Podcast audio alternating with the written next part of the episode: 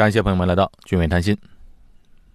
今天是二零二零年三月六日，这期节目给大家聊一下在新加坡如何报个人所得税的问题。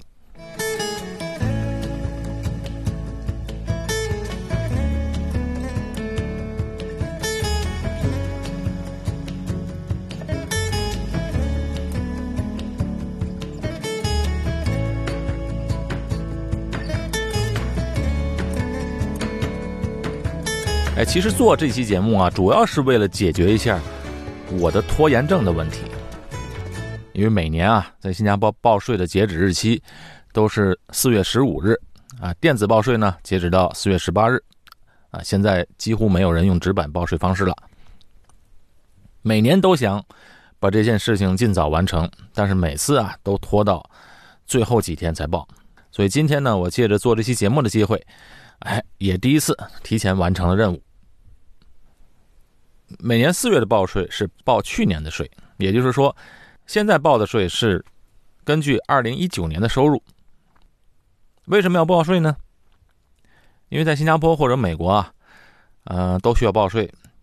美国税啊比较高，那边的税法也比较复杂，征税的点也比较多。复杂到什么程度呢？复杂到我们没有办法自己单独去完成这个事情，必须要找一个专业的会计人士，或者通过一些啊财务税务方面的软件去完成。啊，总之报税呢是要花时间花费用的。不过在新加坡不一样，因为新加坡的税务呢它比较简单，征税点也比较少。税务局网站上的报税系统呢也比较简单好用，所以自己完全可以在税务局的网站上完成。美国报税的方面呢，我懂得一些皮毛；新加坡呢还是比较了解的，其他地方我一概不知道。国内也不了解，因为我从来没有在国内工作过，只实习过一段时间，但没有工资。在美国呢，工资税是已经在工资里面预先扣除了，哎，单位就给扣下了。但在新加坡呢，它不是这样，在新加坡，雇主只是预扣公积金，个人要交。工资百分之二十的公积金，雇主交百分之十七的公积金。雇主每个月呢就自动把员工的占薪水百分之三十七的金额就打到雇员在公积金的账户上，但这只是公积金。新加坡的个人所得税它不是预扣的，但是税务局啊是要掌握每个人的收入情况的，因为啊。公司会把员工的一年的收入报给税务局，那么税务局呢？既然他已经知道了员工赚多少钱，直接扣税不就得了吗？干什么还要个人去报税呢？其实呢，这个个人报税啊，尤其是受薪人士或者一些自雇人士，他需要报税，是因为要做扣税用的，减免税。新加坡的个人所得税。实行的是累进税率制，税率呢在零到百分之二十二之间。收入，比如说在二零一九年的收入总收入，它并不是应缴税的收入。应缴税的收入呢是总收入减去扣税的金额，才等于应缴税，也就是计税方面的收入。根据这计税应缴税的收入，再来算应缴的个人所得税。在新加坡啊，几乎没有人去请个会计师给你去承包个人所得税的，因为完全没有这个必要。有两个选择：第一，就是直接去税务局拿个号码排队，然后去报一下税。但是绝大部分是使用那个电子报税，就是要登录新加坡税务局的网站，用新加坡的那个 SIM Pass 登录。这 SIM Pass 啊，它是在新加坡实行了十多年的一个系统啊，其实它是一个认证系统。他就让每一位新加坡公民、永久居民和在新加坡工作的人士登录到新加坡各个政府的官网系统，这是非常安全的。处理这些和政府部门相关的事务，税务局呢是其中一个。当我们登录到税务局的网站上啊，不光是可以查到自己的税，还可以查到自己的那个房产信息，因为里边呢就列出了你每一套房产。以及相应需缴的房产税。在新加坡呢，大部分的公司啊都加入到了自动报税系统，也就是说，加入的公司所有的员工全年工资都自动呈报给税务局了。登录到网站上，如果自己没有扣税额的话，直接拿鼠标按几下就通过了。绝大多数的公司啊都加入到这个自动报税系统了，但是还有少数没有加入的公司啊。一般这种公司呢，规模都比较小。登录到网站之后，大部分的人都能看到税务局系统里面，哎，已经把去年的收入也就列好了。这些收入就包括了呢，啊，工资收入。一般人都只有一份工资收入，但是呢，也有的人有两份或者三份的收入，里边都会一一列出来。而且有的人呢，他有一部分的工资收入，还有一部分其他收入，比如说佣金收入。还有的人他没有工资收入，只有佣金收入。哎，那这个工资收入和佣金收入啊，它有什么区别呢？它区别就在于啊，拿佣金收入的人，等于其实是自己做生意啊，比如房地产中介。既然他拿的是佣金，他做的是生意，所以这时候啊，他也可以。像报公司税那一样，去列出自己的成本开销。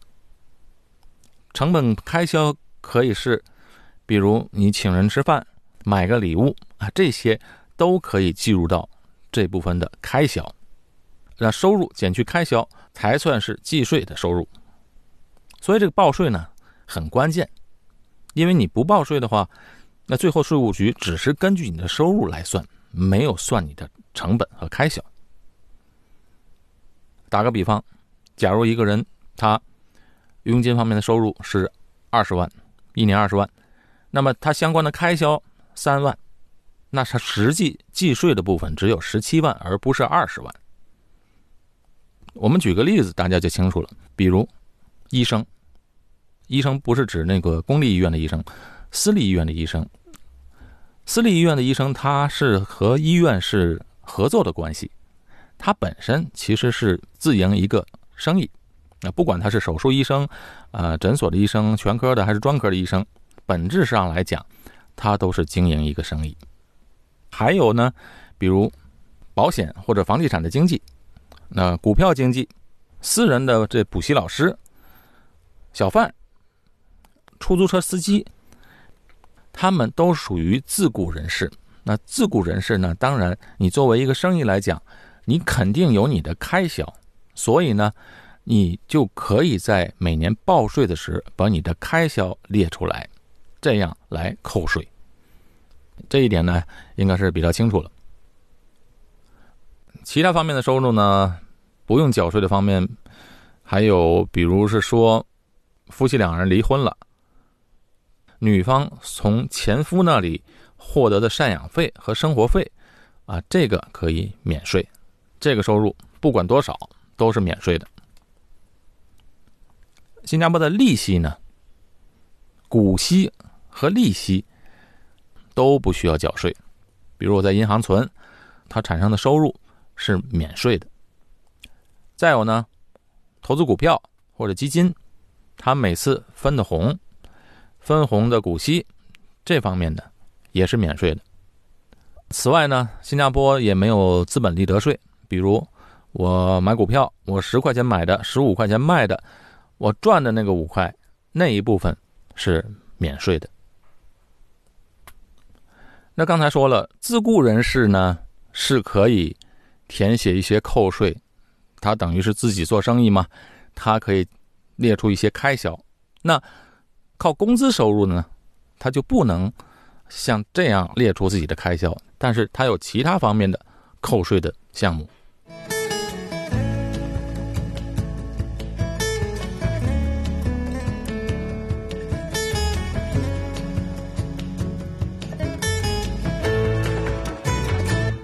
比如说，捐款，我们的捐款啊，只要是捐给获批准的公益机构，啊，政府批准的这个机构，这些款项每年可以扣税。比如我今年捐了五千块钱，那我就可以从我的收入方面减去这五千块钱，那我们在报税的时候啊，就在这一栏减去五千块钱。再有呢，我们每次交的公积金，交公积金的那一部分的收入，它也是会扣除出去。还有呢，就是我们每个人呢，可以用现金填补这公积金的退休或者特别户口。啊，有很多人一到年底了就赶快去用现金填补，为什么呢？他一算，今年我的收入高了，高了怎么办呢？我就可以去填补一下公积金，填补进去的这个数额呢，它就等于从收入当面扣出去了。但是有个顶线，顶线是每年七千块，七千块钱又扣除出去，这七千块钱你放到公积金里，它就免税。当然还有一些呢是退休的辅助计划，这个呢也是有条件的。不过这个退休辅助计划呢，呃，外国人也可以参与进来。假如说是外国人在新加坡工作，其实他也可以通过填补这个退休辅助计划来扣一些税。再有呢，就是新加坡的男孩要当兵嘛，有些军人他是全职的，所以这军人的太太呢，或者这个军人的这个父母。都可以享受这个扣除，每年当然有一个上限。如果这个家庭是先生一个人工作啊，或者太太一个人工作，配偶没有工作的话，这个呢也可以去扣税。如果自己有父母在，赡养父母呢，也可以作为一个扣除。比如我，我父母都在这里，我的父母呢，每个人可以扣除九千块钱。这样呢，就从我的收入当中扣除了一万八千。还有小孩我有两个小孩，他们就可以相应的扣除一部分的费用。假如这一家人呢是先生一个人工作的，他就可以扣除太太，扣除孩子，再扣除父母。其实这样的话，起码就扣除两三万块钱了。假如这个人他一年的收入是十万块的话，这一下就扣除两万多，应缴的税呢，他只剩下七万多，七万多块钱的收入在新加坡呢缴税是非常低了。如果他在填补公积金账户呢，作为退休的计划呢，他又扣除一部分，所以里里外外，在新加坡报税的重要性就在这里，因为有很多方面是可以扣除，这样呢，报税的时候啊就可以省掉不少。还有一些其他方面的扣除项，比如是说，如果是赡养这个残障的配偶，如果是残障父母的扣除就更高了。如果残障的这个兄弟姐妹需要你照顾的话，也是扣除掉很多。如果祖父母需要这个纳税人去看护的话，那他可以呃把祖父母的赡养部分也可以扣除掉不少。再有呢，在新加坡它是提倡终身学习，所以呢。每年，这个纳税人如果去进修课程，这个课程费可以扣税。不光是课程，参加一些行业的培训的这些课程，或者参加一些研讨会会议，这方面的开销也可以扣除。新加坡对于培养国民在终身学习方面下的本钱是非常大的。只要是四十岁以上的人，其实我们参加那些课程。报读一些你感兴趣的课程，政府可以补贴百分之九十的学费，所以自己呢只需要交百分之十。有的单位呢，他甚至可以负担那百分之十的费用。那其实，呃，这个人上课是不用花钱的，而且都是一些实用有用的课程。呃，最近呢，就是特别提倡学习网络安全或者跟 IT 方面的课程，这方面呢，新加坡需要的人才比较多。新加坡在投入方面也比较大，比如前几天新闻爆出来的，就是如一个人四十岁以上，如果他想转业到网络安全或者相关的 IT 公司的行业，他可以去转，而且不需要他有相关的专业，只要你肯去学，他就能保证给你提供一个工作，边学边上班。所以新加坡对于这方面的投入是非常大的。当然，如果呃新婚夫妇。刚有了小孩儿，第一次有小孩儿，每个小孩儿扣除的这个税务也是很多的，而且这是在政府已经补贴有小孩家庭之外额外的一些好处。好，我呢今天就把我自己的二零一九年的税报完了，其实非常快，因为呢，他很多的信息都默认了，比如我的父母啊，我的小孩他的信息已经在里面了，我根本不用填写，所以我打开看一下，核对一下各方面的收入对吗？然后呢，看一下我今年需要填写什么额外的费用或额外的开销，整个报税的过程从登录开始到结束，呃，不超过十五分钟。在完成之后，它会提示你的今年的大概缴的税的费用是多少，它就已经在电脑上提示出来了。那接下来呢，就要等税务局把应缴税的那个税单寄给我。这个税单呢非常有用，为什么呢？有些人的收入呢其实是他可以不报税啊，比如有一些嗯，在新加坡的。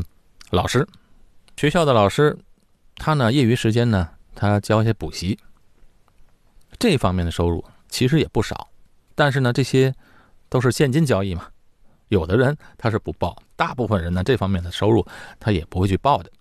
但是如果作为一个全职的补习老师，他报税就比较重要，为什么呢？因为他没有那个工资收入，没有工资单嘛。所以他证明自己的薪水的收入只能靠那个税单。为什么要证明呢？比如你要买房需要贷款，银行要看你收入证明啊。所以这时候啊，每年把你这些收入报上税。当然，有的人教补习方面赚的钱也是非常非常多的。哎，比如教一些数学啊，教一些理科，呃，物理化学方面，有的人收入确实很高。我的意思是什么呢？当你每年有这个税单的时候呢？你做什么事，类似银行贷款这方面的事，它就比较方便。报完了税，交这个个人所得税呢，也是方式也很多。你可以用信用卡，大部分人都选择这个每月自动这个财路银行财路自动扣，也可以通过银行转账啊，一次性交啊，很多方式。好，今天的节目呢，我不仅是把我报税的任务完成了，而且呢，也同时给大家分享一下报税的一些信息。感谢朋友们的收听，我是高俊伟，在新加坡，我们下期节目再见。